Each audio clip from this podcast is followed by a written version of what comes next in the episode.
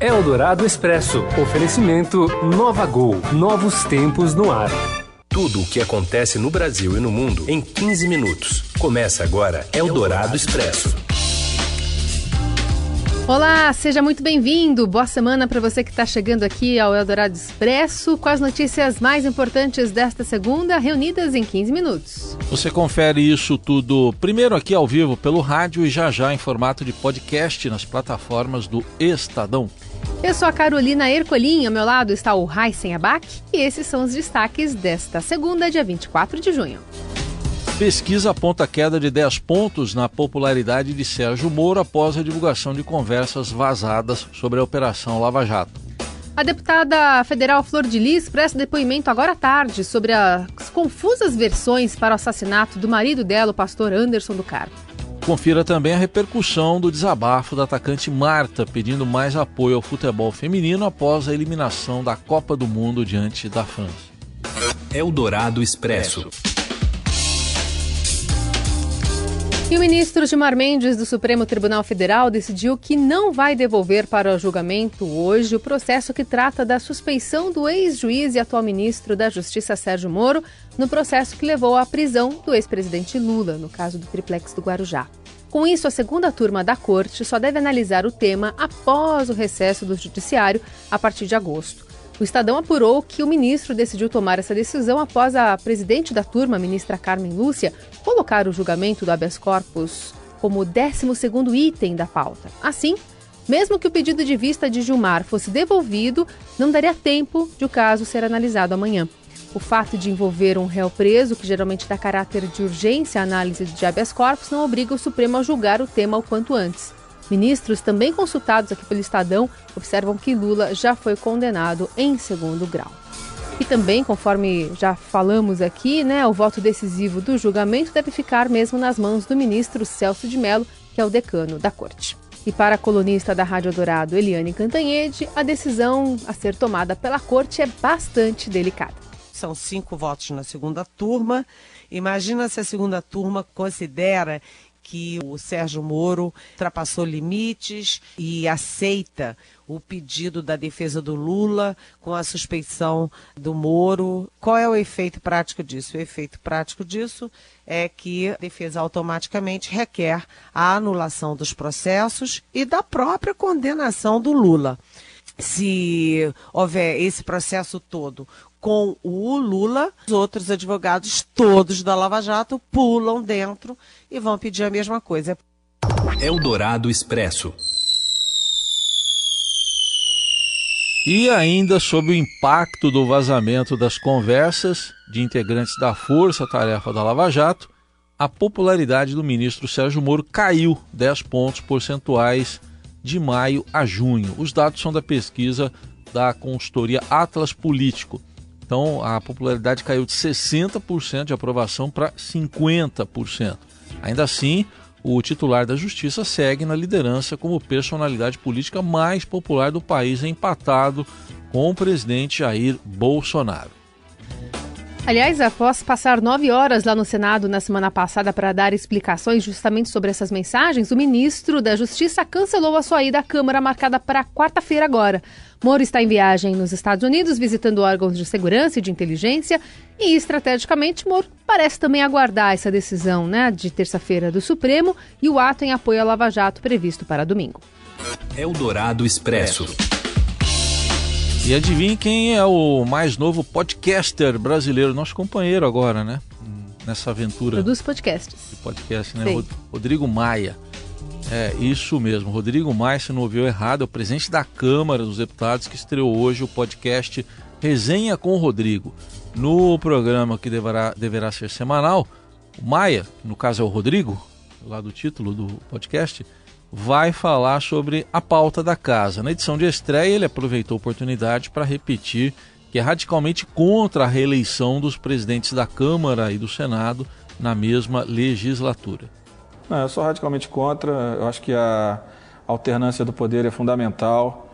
Eu sou presidente há três mandatos. Acho que meu ciclo é um ciclo que se encerra no final, é, na primeira, no primeiro dia de fevereiro de 2021. Acho que é um ciclo importante. Cumpri meu papel Agora está na hora de outro parlamentar cumprir esse papel na Câmara dos Deputados. E sobre a reforma da Previdência, Maia disse que há expectativa de que o relatório seja votado na próxima quinta-feira, agora dia 27, na comissão especial da Câmara. Eldorado Expresso. E está marcado para hoje o depoimento da deputada federal Flor de Lis, do PSD do Rio de Janeiro. Ela era casada com o pastor Anderson do Carmo, assassinado no último dia 16, né? Domingo, não esse o outro. Quem traz as informações é a repórter Roberta Jansen, direto da capital fluminense. Oi, Roberta. Oi, Raíssen. Oi, Carol. Boa tarde.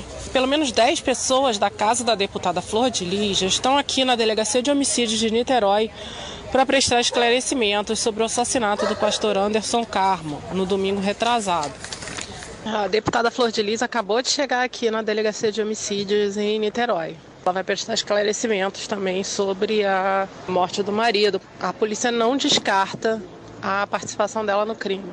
O Flávio dos Santos, que é o filho biológico da deputada, confessou que deu seis tiros no padrasto. Ele está preso aqui na carceragem da Delegacia de Homicídios. E Lucas dos Santos, que é o filho adotivo do casal, também está preso. Ele contou que comprou a arma usada no crime. Para o Ministério Público e a polícia, no entanto, falta explicar quem foi o mandante desse crime e quais seriam as motivações. Todos da família são considerados suspeitos, inclusive a deputada, segundo falou o Ministério Público hoje. Eldorado Expresso. E vocês se lembram da tragédia do Morro da Muzema, no Rio, aquele que deixou um saldo de 24 mortes e uma área explorada pela milícia, numa área explorada pela milícia que construía e vendia imóveis em áreas irregulares e que acabou em tragédia. Né? Aqui em São Paulo, o crime organizado lidera invasões em áreas de mananciais na Zona Sul. A maioria, a maioria ocorre próximo das represas Guarapiranga e Billings e ameaça o abastecimento de 5 milhões de paulistanos. Tem terreno sendo anunciado em cartazes por até 100 mil reais, com pagamento facilitado, sem necessidade de comprova comprovação de renda. A suspeita é citada no pedido de abertura de uma CPI na Câmara, que aguarda apreciação para ser instalada. Eldorado Expresso.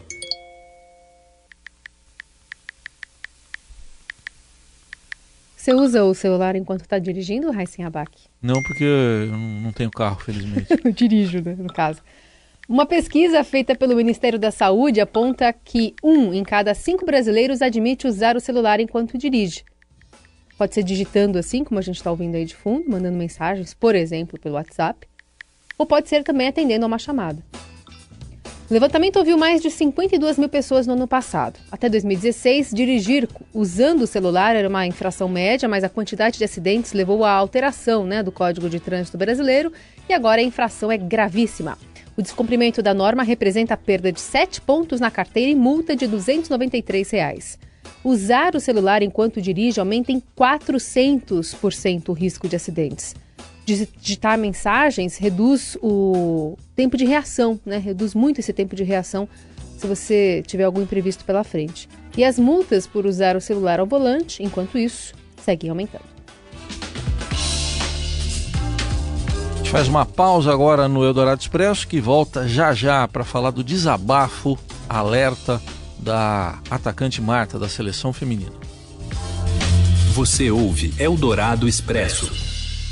Se você está escutando este programa, é porque não gosta de perder tempo. É para pessoas como você que a Gol tem o Gol Mais Conforto, com mais espaço entre as poltronas em todos os voos, para você descansar enquanto viaja, além das exclusividades da TV ao vivo e internet em todos os destinos, para você continuar fazendo o que quiser a bordo e chegar mais longe. Assim é a Gol, dando mais vida ao seu tempo, do jeito do brasileiro, que é o jeito da Gol. Nova Gol. Nova Novos tempos no ar.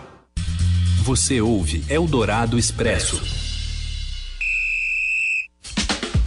De volta com o Eldorado Expresso, as principais notícias do dia. O desabafo da atacante Marta pedindo mais atenção ao futebol feminino após a eliminação na Copa da França é um dos principais assuntos das redes sociais neste início de semana. E acompanhe agora os detalhes no comentário do Robson Morelli. Olá, amigos! Hoje eu queria falar do futebol feminino, da eliminação do Brasil, do desabafo da Marta após a derrota de 2 a 1 para a França, é, lá em Le Havre, né? Com resultado, o Brasil volta para casa, sai da Copa do Mundo e a Marta faz um apelo, né? Um apelo para que as meninas que gostam de futebol, um apelo para as entidades, para a CBF, para o torcedor, um apelo de modo geral para todo mundo envolvido com esse futebol feminino para que não deixem a modalidade acabar aqui no nosso país. Sem dúvida é um, um momento especial e a gente tem que aproveitar. Eu digo isso no sentido de valorizar mais, valoriza. A gente pede tanto, né? Pede apoio, mas a gente também precisa valorizar, sabe? Lógico que emociona, o momento é muito emocionante. Eu queria estar sorrindo aqui, ou até chorando de alegria. E eu acho que é esse o, o primordial. A gente tem que chorar no começo para sorrir no fim. Quando eu digo isso, é querer mais, é treinar mais, é se cuidar mais, é estar tá pronta para jogar 90 e mais 30 minutos, quantos minutos for. É isso que eu peço para as meninas. Não vai ter uma formiga para sempre, não vai ter uma Marta para sempre, não vai ter uma Cristiane. E o futebol feminino depende de vocês para sobreviver. Então pense nisso, valorize mais. Chore no começo para sorrir no fim. E esse futebol feminino do Brasil precisa de uma renovação, precisa de investimento, precisa de jogadoras que queiram atuar, que queiram fazer história, como ela quis lá atrás um dia, né? Saiu de Alagoas, veio encarar o futebol feminino de peito aberto e conseguiu ser seis vezes, seis vezes a melhor jogadora do mundo da FIFA. É isso, gente. Falei. Um abraço a todos. Valeu. Aí a seleção feminina e a masculina já está em Porto Alegre para o jogo pelas quartas de final da Copa América. Só que ainda não sabe quem será o adversário. A definição depende das duas partidas de hoje, às 8 da noite. Pelo grupo C tem Uruguai e Chile se enfrentando no Maracanã e Equador e Japão jogando no Mineirão. Bom, e na Copa América, o grande destaque da primeira fase é o meia colombiano, é Rames Rodrigues. E ele ainda parece se dar bem aqui no Brasil. Na Copa do Mundo de 2014, ele surgiu como uma grande revelação, né? Foi o artilheiro da competição. E no domingo, Heisen, depois da vitória por 1 a 0 sobre o Paraguai, estava feliz e tal. Terceira é, da Colômbia em três jogos, ele demonstrou alguma identificação com o Brasil. Ao menos a música brasileira. Vamos ver. Muita, muita, eu gosto muito. gosto samba, gosto eh, funk também. gosto tudo. Gosto uma de. Essa que diz: O que mais quero te dar um beijo, o seu corpo acariciar. Você bem sabe que te desejo. Essa é boa, gostei. Está radiante, feliz acho que é. Cantou direitinho, Rames, hein? Fala quase português. Pelo menos a parte da música. A música chama Coração Radiante, do grupo Revelação. Eldorado Expresso. Falando em música.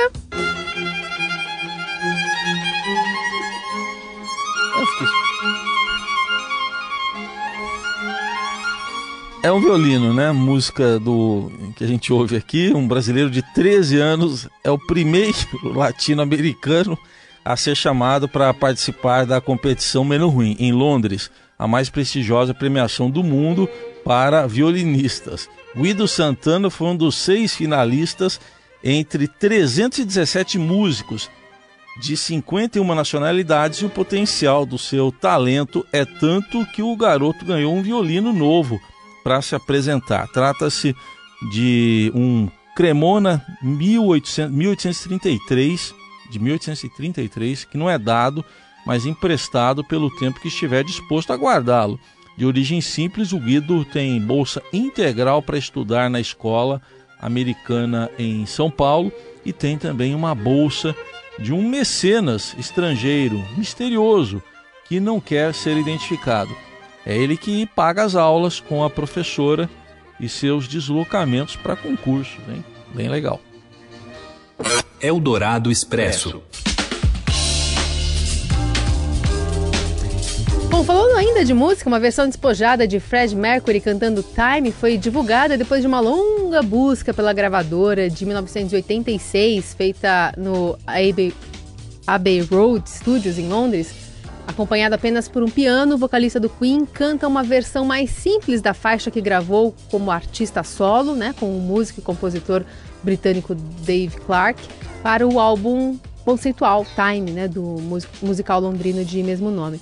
E Clark disse que se lembrava sempre do primeiro ensaio de Mercury cantando ao lado do tecladista, o Mike Morrow, Morrow e no piano e decidiu fazer essa busca. E aí agora a gente traz o resultado para você. Ouve aí, Fred Mercury, Time. Time waits for nobody. Time waits for nobody. We all must plan our hopes together, or we'll have no more future at all. Time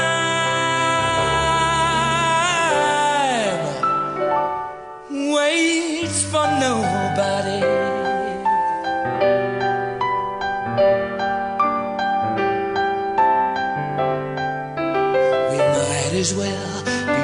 And dumb and blind. I know that sounds unkind. Bom, e com essa performance que ninguém conhecia até agora, Fred Mercury, a gente inicia a segunda-feira e se despede.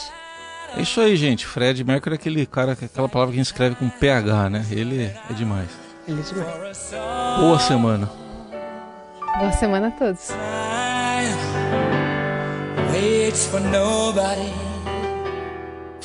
Você ouviu Eldorado Expresso tudo o que acontece no Brasil e no mundo em 15 minutos. Eldorado Expresso. Oferecimento Nova Gol. Novos tempos no ar.